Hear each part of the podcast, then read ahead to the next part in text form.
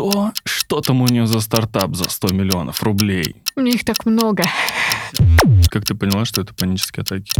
У вас цвета такие яркие. Выглядит, ну, как бы отвратительно. Мода это штука такая, она вернется. Я людей не сдаю в церковь.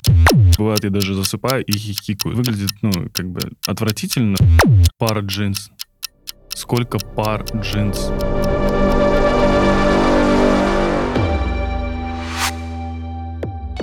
Всем привет, меня зовут Ваня, это подкаст не о дизайне, где мы говорим с дизайнерами не о дизайне, но и о дизайне говорим тоже.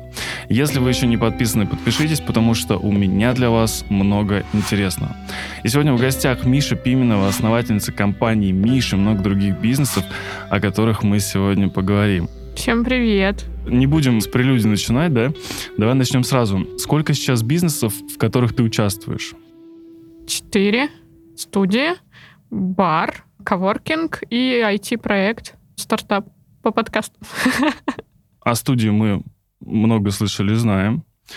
Давай попробуем поговорить о двух вот этих бизнесах, которые были посередине. Это коворкинг и бар. Как тебя занесло туда? Бар — это от того, что студия очень стрессовое место, и после нее надо бухать периодически, чтобы хоть как-то выплеснуть эмоции. Поэтому, приезжая в Нижний, я очень часто ходила в мой супер-пупер любимый бар Фрэнки, и мы там познакомились с ребятами, с которыми я разговорилась о том, что у меня всегда была мечта говорить, что у меня есть бар. А ребята сказали, а у нас есть идея открыть свой бар. И мы как-то на общей волне нашли подход. Ребята очень хотели, у них была идея и концепция. Мне было немножечко денег, которые помогли им с этой идеей. Прикольно работает, но все мне говорят, что я в очень классные бизнесы вложилась во время ковида, коворкинг и бар. Но ничего, нормально идет, лето даже в плюс, так что все по плану. А коворкинг это, собственно, наш проект с парнями из Нижнего, с которыми я очень активно работаю. Это «Волга-Волга». Хотя там у них наконец-то и девчонки появились в команде. Раньше одни парни были. И мы просто с ними обсуждали, что мне нужно куда-то сажать нижегородских ребят. А у них такая мечта Силиконовой долины с переговорами у кулера, вот эта вот вся концепция. И мы такие, а давай, а давай. А, нашли классное помещение очень большое, и пошло-поехало. Причем, поскольку это теория, и мы хотели мало денег вкладывать, мы все это делали без дизайнеров, без каких-то там супер э, продуманных моментов, на ходу, ориентируясь, разбираясь. Поэтому я, например, теперь знаю, что такое отточка и приточка в вентиляции. Для меня это была абсолютно новая информация. Это новая вселенная вообще, если честно. Что касается бара, мы поняли. Что касается коворкинга, мы тоже поняли. 100 миллионов рублей. Ты написала пост про то, что ты хочешь на стартап 100 миллионов рублей. Расскажи вообще, как на это отреагировали, потому что, знаешь, мне кажется, что люди реагируют очень странно на такие цифры. Ну, то есть, когда они читают в Фейсбуке, что ты просишь 100 миллионов рублей, они немножко такие, а что? Что там у нее за стартап за 100 миллионов рублей? Слушай, на самом деле я этот пост сделала именно для того, чтобы привлечь внимание. У меня вообще есть какая-то волшебная э, способность в Фейсбуке написать так, что все потом на это хайпуют, истерят и так далее. Когда привлекаешь внимание, все равно это больше расходится, и больше полезных контактов ты из этого вытягиваешь. мы действительно вытянули из этого поста несколько полезных контактов. Проблема э, того, что поскольку у нас стартап построен для подкастеров, там основная история — это хранение файлов, нам очень нужны сервера, и у нас большой расчетный сервера, плюс э, на маркетинг. Но на самом деле 100 миллионов это не так много для IT-стартапа, тем более он у нас уже запущен, у нас уже есть тестовые ребята, которые им пользуются. Мы потихоньку смотрим его и делаем пока за деньги, которые студия приносит. Мне всегда было интересно, стереотип ли или нет. Как живется бизнес-вумен в мире бизнеса? У тебя есть на данный момент четыре бизнеса, в которых ты участвуешь. Насколько сложно договариваться и насколько сложно пробивать эту стену, когда ты девушка? Слушай, мой муж говорит, что у меня есть какое-то волшебное свойство брататься с мужиками. Это действительно так, поэтому мне очень комфортно. Я знаю, что это, наверное, сейчас очень по-сексистски звучит, и я должна отстаивать женские права. Но нет, мне комфортно, что многие свои проекты я строю с классными мужчинами, которые разбираются, а я помогаю тем, в чем разбираюсь я, и у нас есть сильные и слабые стороны. Там, где нужно, они отправляют меня, где нужна девочка, там, где нужно мужское решение, они принимают решение сами, и я не нервничаю. Мне кажется, в современных реалиях это звучит очень-очень неправильно, и я должна говорить о том, что woman power, вот это вот все. Я, наверное, не совру, если скажу, что один бизнес, а тем более четыре, занимает огромное количество времени твоего. Мне написал недавно друг, мы с ним учились в институте и вместе прогуливали весь институт постоянно. И он говорит, Миш, вот скажи мне, как ты вообще все это успеваешь, потому что у меня шесть человек, я ничего не успеваю а ты, ну, такая же балбеска, как я, и как у тебя вдруг это выходит? Так вот, на самом деле, мой секрет в том, что я в какой-то момент поняла, что если я что-то не хочу делать, у меня что-то не получается, или это отнимает очень много моего времени, нужно просто нанять правильных людей, которые закроют это. И эта оптимизация, она достаточно сильно помогает сэкономить свое время. И, в принципе, меня на все хватает, но у меня есть другая проблема. Я очень люблю работать. То есть для меня кайф вечером сесть и поделать какую-то монотонную, например, работу, какие-то собрать счета, не знаю, что-то такое, посмотреть премии. Мне это очень нравится. То есть для меня работа почти всегда это отдых. Единственная проблема работы — это, конечно, студия, потому что это стрессово, это заказчики, которые иногда недовольны. Даже если ты делаешь все идеально, они все равно могут быть недовольны. Ты когда-нибудь э, думала о том, что люди, которые недовольны, но они могут быть и правы. Слушай, я на самом деле придерживаюсь такой позиции, что я периодически иду на уступки клиентам и уступаю там по цене, если у нас есть какие-то претензии и так далее. Если человек действительно может аргументировать мне, почему он считает, что, например, мы здесь не докрутили и так далее. А такое бывает всегда. Бывает, человек ждал одного, а мы дали другое. Это не значит, что мы плохие, или человек плохой, клиент дурак. Просто чуть-чуть не сошлись. И поэтому в этом плане я периодически уступаю. Я достаточно спокойно к этому отношусь. Для меня репутация важнее. И если клиент действительно считает, что мы не дожали, и я вижу, что он правда переживает, и вопрос тут не в деньгах, а в том, что он переживает за продукт, а мы где-то не дожали, то окей, я скажу ему, что да, мы уступим в этом плане и сделаем скидку. Или дожмем, например, за наш счет. Я периодически это делаю. Самая странная ситуация, где клиент был достаточно наглый и повел себя некрасиво. Можете рассказать об этой ситуации без названия клиента? Ну, наверное, у нас недавно произошла ситуация с Лондоном, что ребята заказали дизайн, мы начали его делать, у них были какие-то проблемы с переводом предоплаты, мы им сказали, что, ребят, да вообще не проблема, переведете чуть позже, давайте, давайте, договор подписан, бумаги у нас все есть, но в какой-то момент они просто пропали. И генеральный директор компании нам говорит, что это мини-стартап, и он толком ничего не знает, он не договаривался, договаривался с нами инвестор, и говорит нам, что инвестор сейчас путешествует по Америке, и он не знает, где он находится. В общем, там такая мутная история, мы его ищем по всему свету, но никак найти не можем. Мы можем подать суд на генерального директора компании лондонской. Более того, лондонская судебная система конечно, нас защитит, но мы тут сталкиваемся с тем, что там действительно молодой парень, у которого стартап, и он ничего не понимает, и у него нет денег. Мне его немного жалко. Что за инвестор, и почему он с ним связался тогда, не очень понятно. А ты часто доверяешь людям? Слушай, это не я, это менеджер. Я в этот момент лежала на ковиде.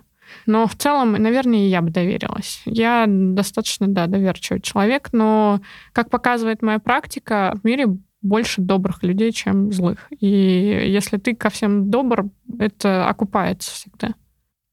Ты когда написала, что... Я не помню дословно этот пост, но ты написала о том, что я привыкла помогать людям и думаю, что это... Я не помню формулировку, но там игра формулировки, что типа по мере возможностей помогать людям, потому что тут вопрос в том, что мера возможностей — это очень такое для каждого человека разное понимание. То есть по мере возможностей каких? И мне как раз очень понравилось то, что некоторые люди в комментариях поняли двоякость этой фразы. О чем ты думала, когда ты писал этот пост? Наверняка же что-то послужило я, если честно, не помню, что в тот момент послужило, но дело в том, что периодически люди, которым ты помогаешь, они все равно начинают этим пользоваться, к сожалению.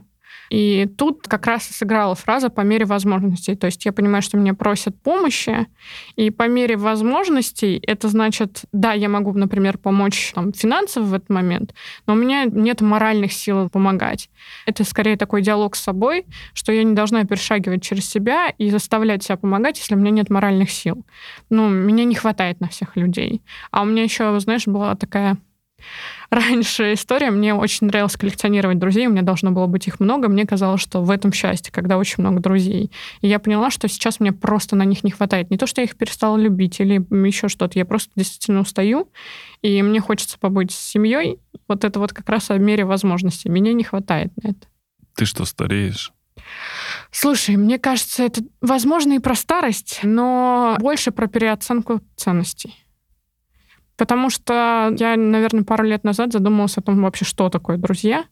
Я поняла, что многие из ребят, которых я называю друзья, не придут, когда там будет плохо или еще что-то.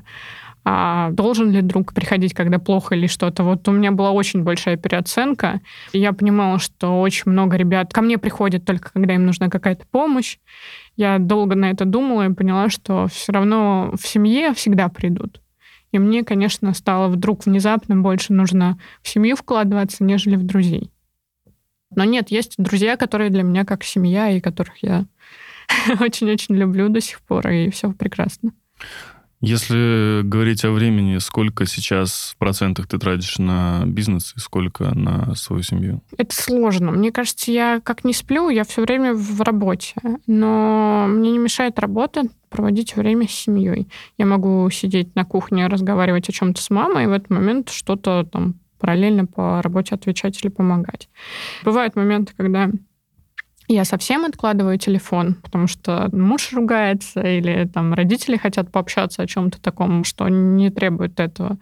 Но это не часто. Процентов, наверное, 99 своего времени от того, как я проснулась и легла спать, я провожу с телефоном.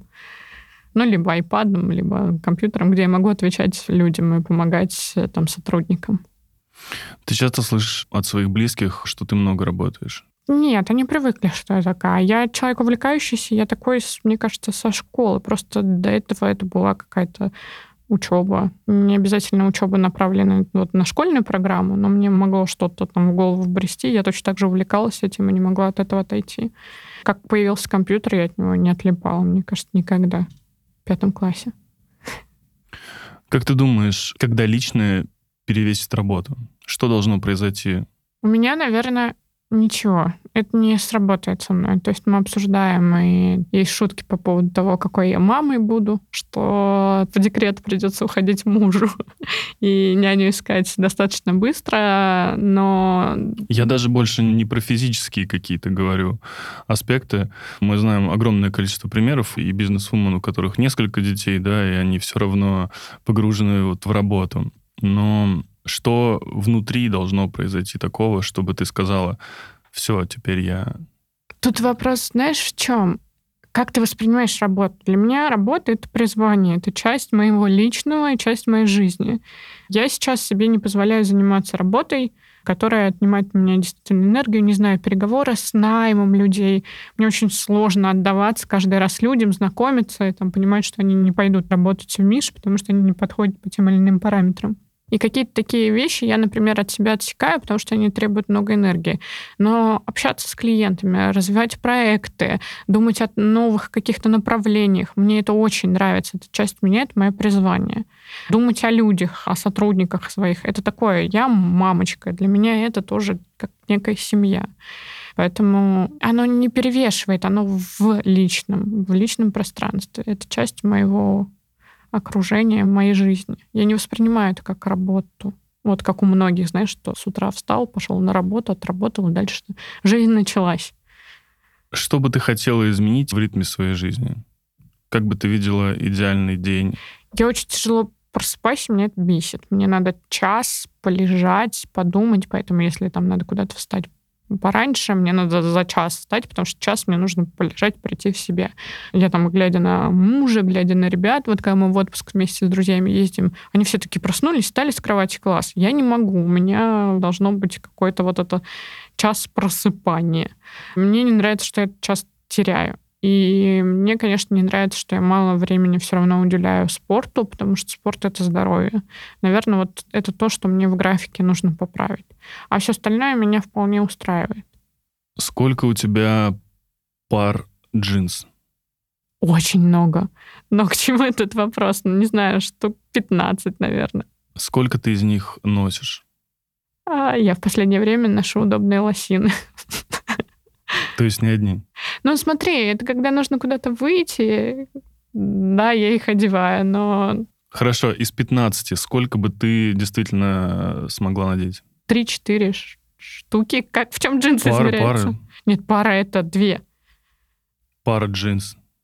Сколько пар джинс? Неправильно. Пар носков. Вот носка два, их пара, а Мгм. джинс... Сколько штук джинс? Не знаю. Звучит как-то очень неправильно, да? Э, Может, нам кто-нибудь в комментариях потом напишет, как правильно лучше написать.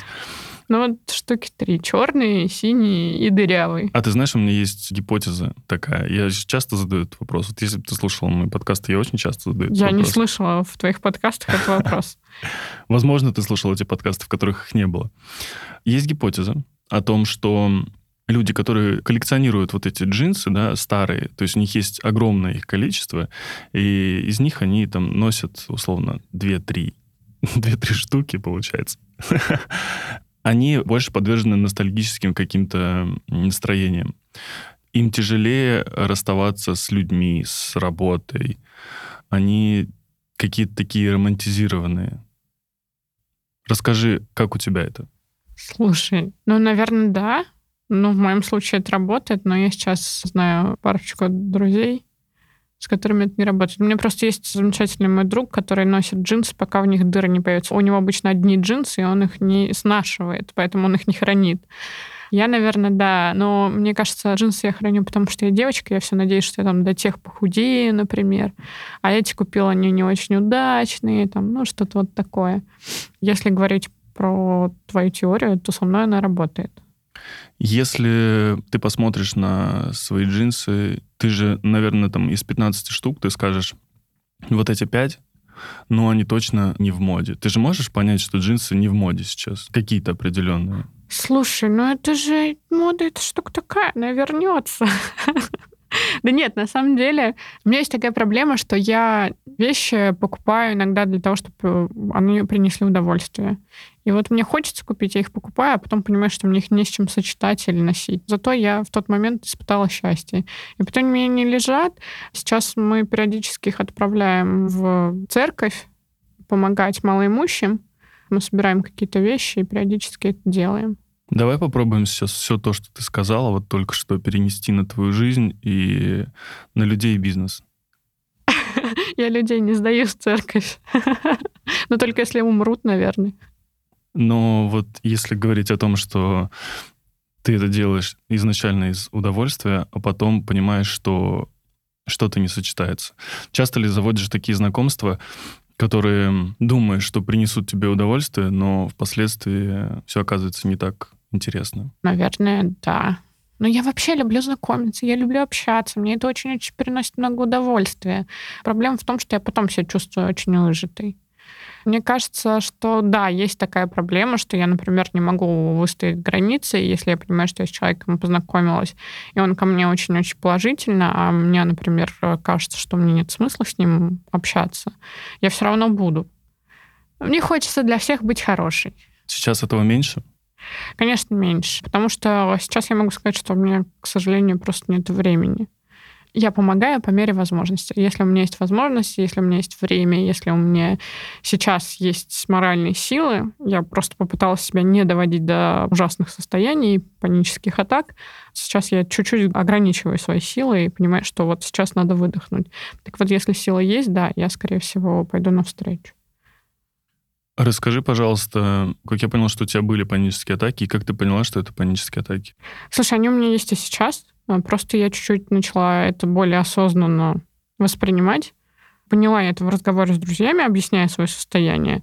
А так это просто выглядит с того, что я с вечера, например, узнаю о какой-то проблеме, дальше я полночи мусолю, мне начинают сниться кошмары, и с утра я встаю в состоянии панической атаки. Длится оно у меня, наверное, часа полтора, то есть у меня начинается рев, мне очень хочется под одеяло куда-то чего-то, я не хочу ни с кем в этот момент разговаривать, куда-то нужно убежать от этих проблем, а их надо решать. А потом как бы я даю себе в этот момент выдохнуть, полежать в ванной, полежать под одеялом, поспать, даже если это рабочий день, надо дать выдохнуть. И к вечеру у меня уже мозги стоят на место, я могу решать все дальше. Мне кажется, это на самом деле больше женщинам свойственно, хотя я разговаривала очень с многими коллегами, и мне многие мужчины сказали, что у них тоже бывают такие проблемы. Но я накручиваю. Просто вот есть какая-то проблема, которую я в данный момент решить не могу, и я за ночь себя накручу. Расскажи, как ты засыпаешь? Я не могу спать в тишине с самого детства, поэтому я включаю какой-то сериал и под него засыпаю. В наушниках? В последнее время да, потому что у меня Тимофей подсел на подкасты, и он засыпает в наушниках, и я в наушниках. И мы с ним вместе разные штуки слушаем. Ты знаешь, где-то, наверное, с 2015 2016 года я не могу засыпать просто в тишине. То есть у меня не получается абсолютно это делать. И когда-то в 2012 я смотрел «Дважды два» канал, и в 4 часа утра там шел «Доктор Кац» мультик такой к психотерапевту приходят стендап-комики, и они делятся какими-то своими впечатлениями о своей жизни, детстве и так далее. Это выглядит, ну, как бы отвратительно, потому что сам мультик, он такой 90-х годов, но еще и анимация такая отвратительная. Но слушается очень классно, там классные шутки, то есть бывает, я даже засыпаю и хихикаю, знаешь, там, ну, потому что это, это прям очень прикольно. Ну и у него голос еще такой, то есть озвучка такая, что очень успокаивает, и ты под это классно засыпаешь. С тех пор я, наверное, вообще не могу засыпать без наушника. Вообще не могу. То есть это каждый день происходит. Сейчас, конечно, уже это могут быть там сериалы, еще что-то. Но отчасти, мне кажется, поэтому этот подкаст и появился, потому что я начал слушать даже сериалы, просто слушать. В связи с этим у меня вот какой вопрос. Мне кажется, или люди, которые не могут засыпать в тишине, у них есть какое-то постоянное чувство тревоги. Я, на самом деле, анализировала в себе эту ситуацию, потому что я не только засыпать не могу, я находиться в тишине не могу. И я для себя осознала, что да, действительно, я этим избегаю внутренний разговор с самой с собой. Если меня спросят, в чем мой успех, я скажу, что да, в постоянной тревоге, в том, что что-то завтра будет не так. И что я сегодня пытаюсь сделать все для того, чтобы завтра было хорошо. Да, она меня мучает, да, это проблема, но она двигает вперед. Если бы был бы такой выбор, что завтра все будет хорошо, и послезавтра все будет хорошо, или ты будешь находиться в таком же состоянии, в котором находишься каждый день, то есть у тебя каждый день какие-то будут препятствия и проблемы, которые нужно решать, что бы ты выбрала? Я не умею без проблем. Если их нету, я начну новый бизнес, походу. Ты начнешь их создавать. Да, я начну их создавать. Поэтому, видимо, я выбираю проблемы, мне это нравится, я себя чувствую полезной в этот момент, но при этом это создает постоянное чувство тревоги. Ты требовательная к близким. Когда у тебя есть свободное время, ты хочешь его провести со своими близкими, например, со своим мужем.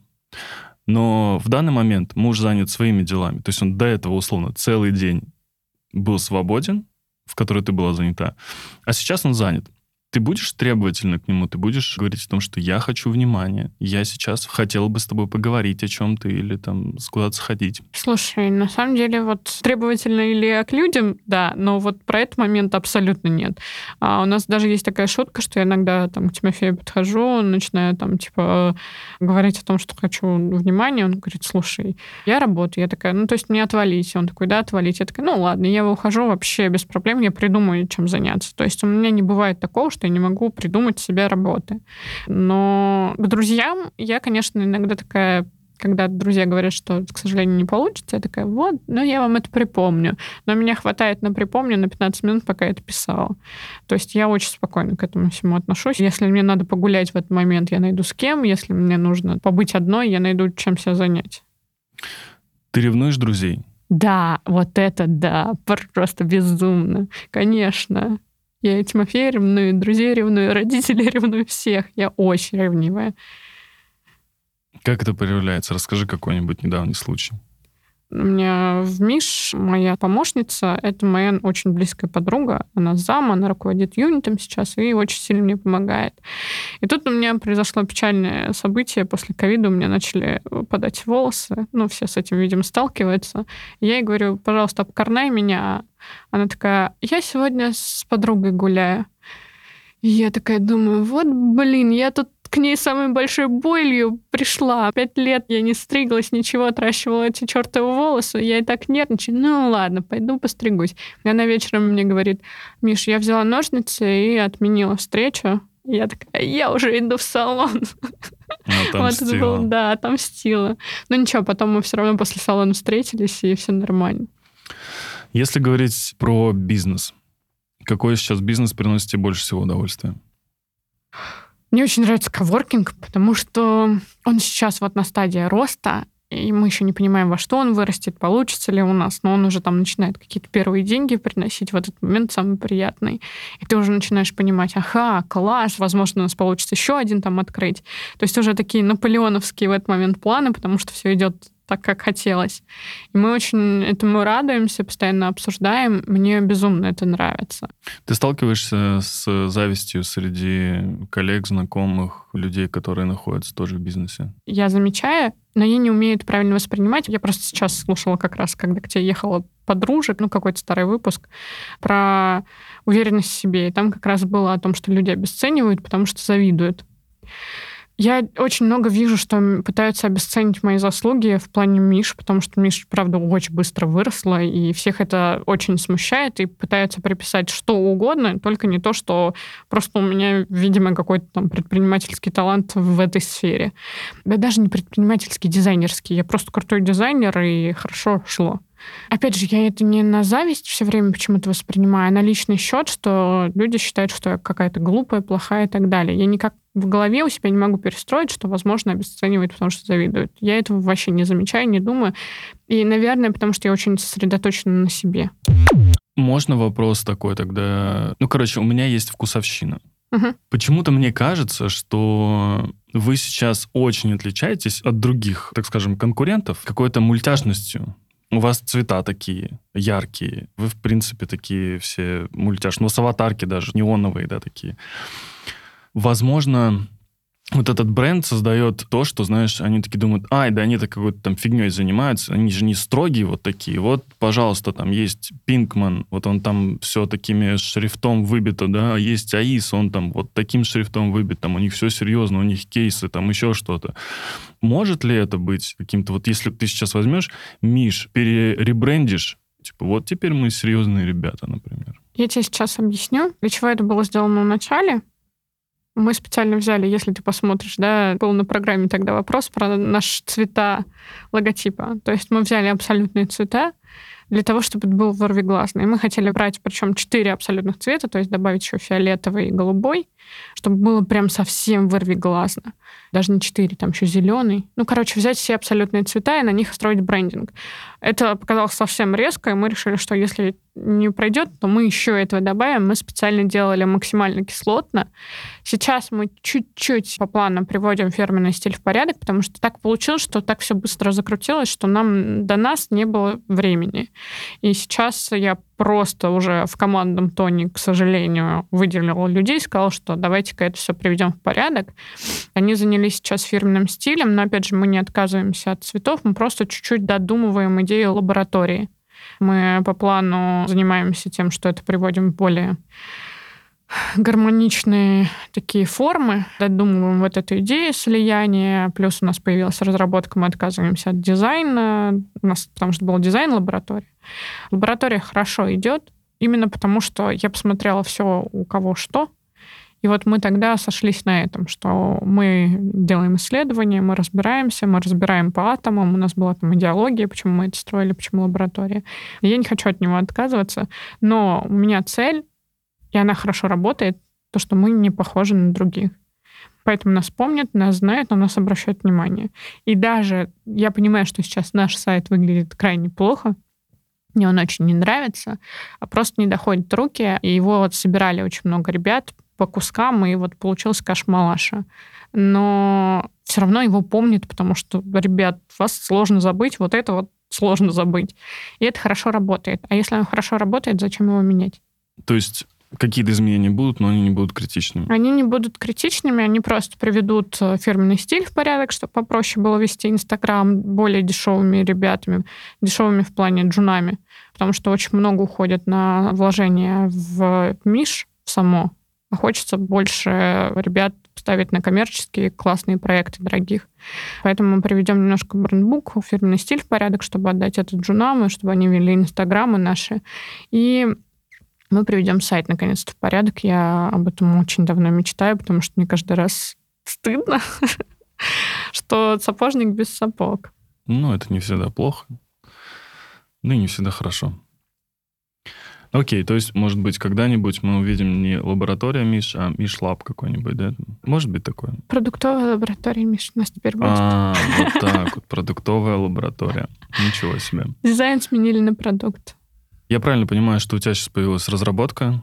Да, у нас сейчас полный цикл, у нас разные исследования, нейминг, даже копирайтинг мы делаем, почти все появилось. Даже видеопродакшн же у нас сейчас есть. Мы очень разрослись, у нас уже под сотню людей. Сто человек? Угу. Обалдеть. Это за сколько, получается, времени? Четыре года будет в январе. Давай немножко про цифры тогда. Ага. Ты в курсе цифр, которые зарабатывает компания? Мы сейчас не будем говорить о конкретных суммах, да? Но ты примерно понимаешь, сколько Ну, зарабатывает оборот. Да, да. Какой процент всех заработанных денег занимает фонд оплаты труда? Ну, поскольку это айтишка, конечно, он больше процент занимает, но точные цифры, ну, я не знаю, процентов, мне кажется, 70. Остальные деньги вы вкладываете в развитие?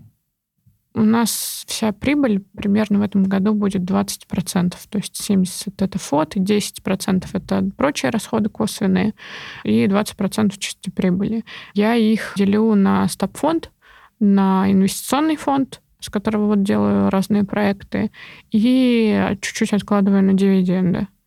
Стоп-фонд уходит на то, чтобы он хранился и была там возможность какая-то расширять дебиторскую задолженность, чтобы когда клиенты по полгода платят, мы не умерли без зарплат. У нас ни разу не было кассовых разрывов за все время. И я очень надеюсь, что так продолжится. А инвестиционные уходят сейчас очень много на коворкинг ушло и уходит на вот IT-стартап. Ну, плюс иногда там закупка каких-то вещей, ремонт, это тоже идет из инвестиционного фонда. Ты когда-нибудь консультировалась или у тебя есть знакомые, которые поддерживают тебя в плане финансового образования?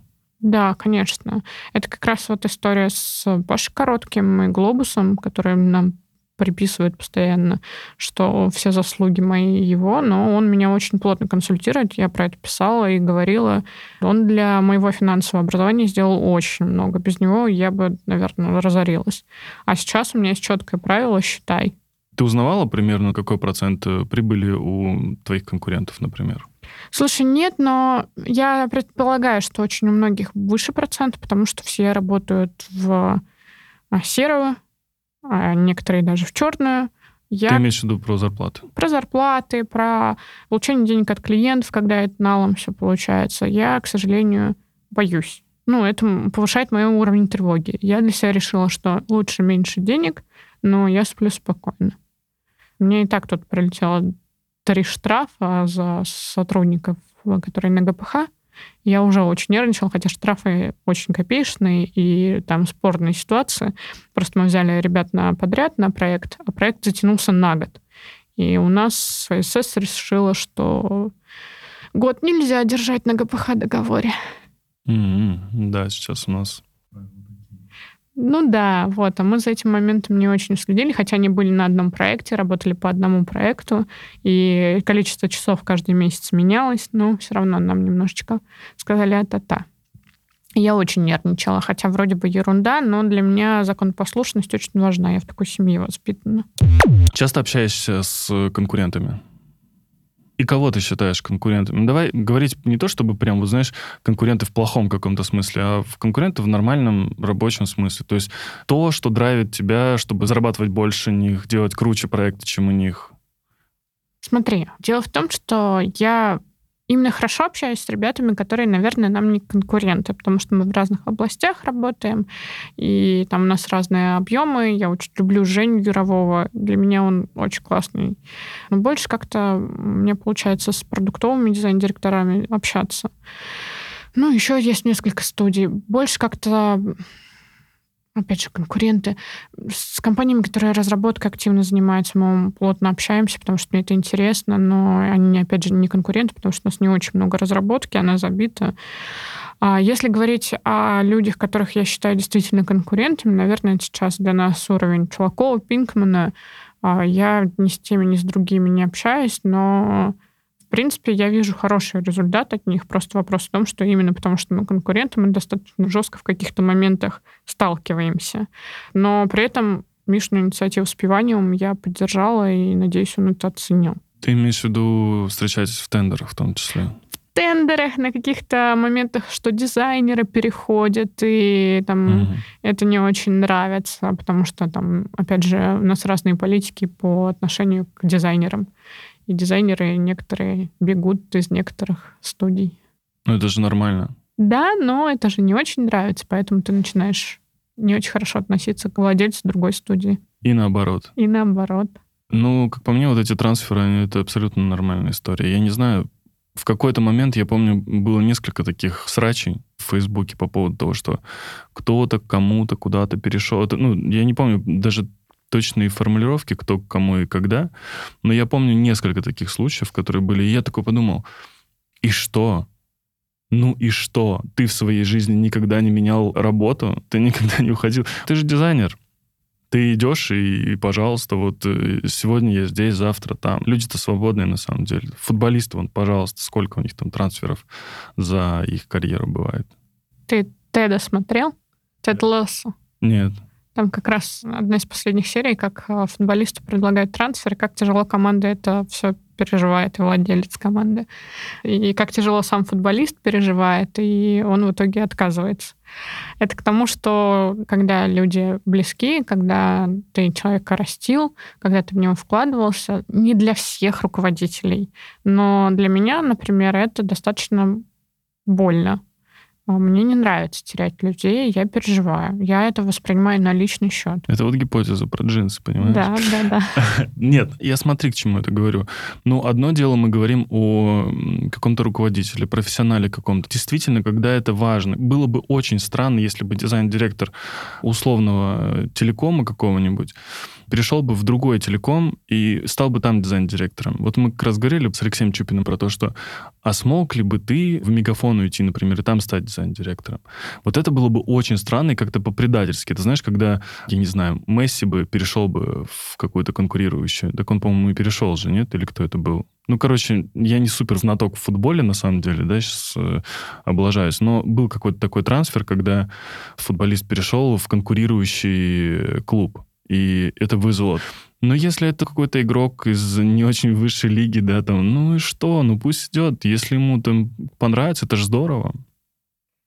Надо научиться еще это так воспринимать. То есть ты говоришь правильные вещи, но это очень тяжело себе в голове принять. Но еще нужно понимать один момент. Знаешь, я же не знаю, как, например, условно, кто-то из гендиректоров другой студии к этому реально относится. Я знаю, что он мне пишет и как он там себя ведет в сети.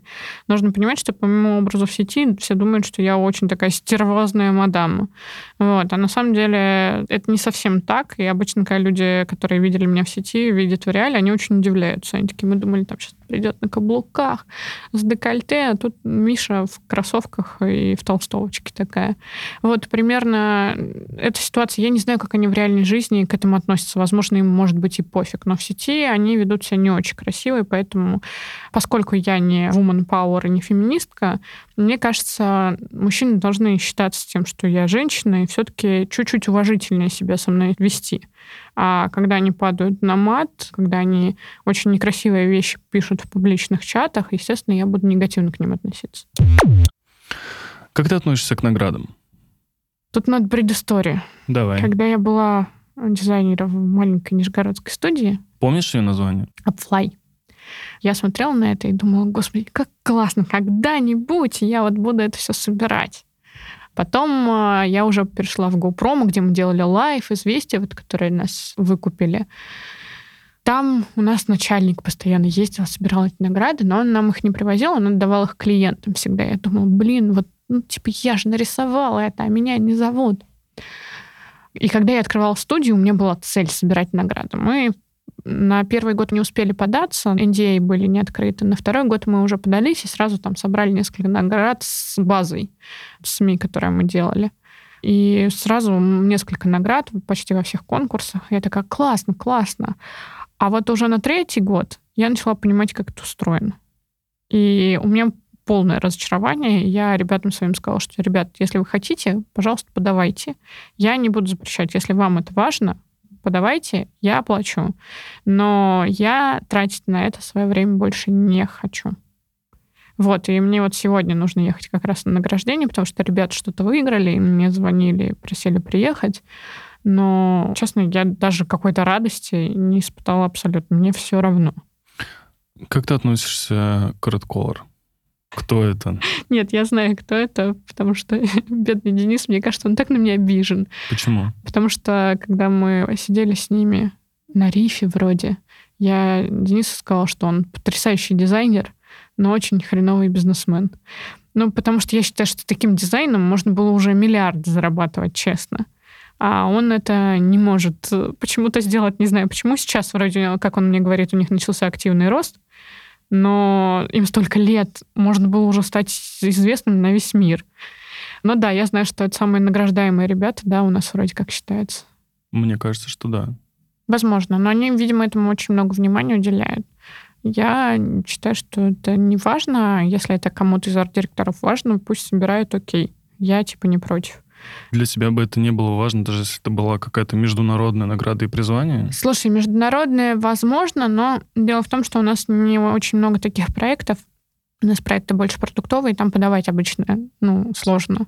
А проекты, которые мы делаем для конкурсов, их очень мало. Мы в основном подаем мобилки. Мобилки мы международные брали тоже награды.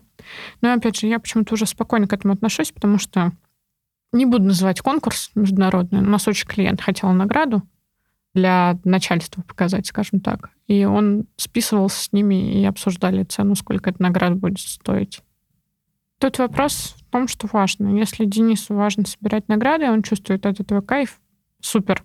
Мне важно, чтобы у меня дизайнерам было комфортно и кайфово, и мне важно делать большие значимые проекты и немножко на этом денег зарабатывать, ну, будем честными. Все, меня все это устраивает. А награда для меня уже ничего не значит. Проект, который бы ты мечтала сделать и который был бы самым значимым в твоей карьере? Я очень хочу операционную систему сделать. Это просто моя мечта, и она один раз ко мне приблизилась, когда мы вели переговоры с Касперским, но что-то у них не получилось запустить тендер, какие-то были внутренние проблемы, в итоге они сами там что-то пилили, хотя мы делали им очень крутые концепты, и они хотели по нашим концептам работать, но что-то не вышло. Вот, именно с бюрократической точки зрения, потому что план был такой, что они проводят тендер, а мы подаем наши там концепты и вроде как выигрываем. Это будет проект твоей мечты, я правильно понимаю? Да, мне очень хочется. Если бы такая возможность бы была, ты смогла бы оставить свои другие проекты и заняться только этим, если ты знала, что это в ближайшие там, пять лет ты будешь этим заниматься? Вот представим, что у тебя, говорят, все твои дизайнеры нужны сейчас. Вообще все. Мне их так много. И все твои разработчики нужны. Вот нам нужно все это сделать. Слушай, нет, все яйца в одну корзину я не буду складывать. Отказалась бы. Да, но я не представляю, какого масштаба это должен быть проект. Ну да, все яйца складывать в одну корзину, это очень опасно. Ну, в целом, да. Если бы ты могла бы себе что-то сказать пять лет назад, что бы ты себе сказала? Я сейчас как раз для дизайн-просмотра готовлю на эту тему выступление, что пять вещей, которые бы я себе сказала. Первое и самое главное, наверное, о том, что ошибаться, допускать ошибки, то, что у тебя что-то не получается, это абсолютно нормально. Просто делай. Оно получится. Вот это очень большая проблема, то, что я очень стрессово отношусь, когда я что-то начинаю новое, и у меня не получается, у меня начинается паника, я отказываюсь и так далее. Сейчас полегче, поэтому у меня начался спорт.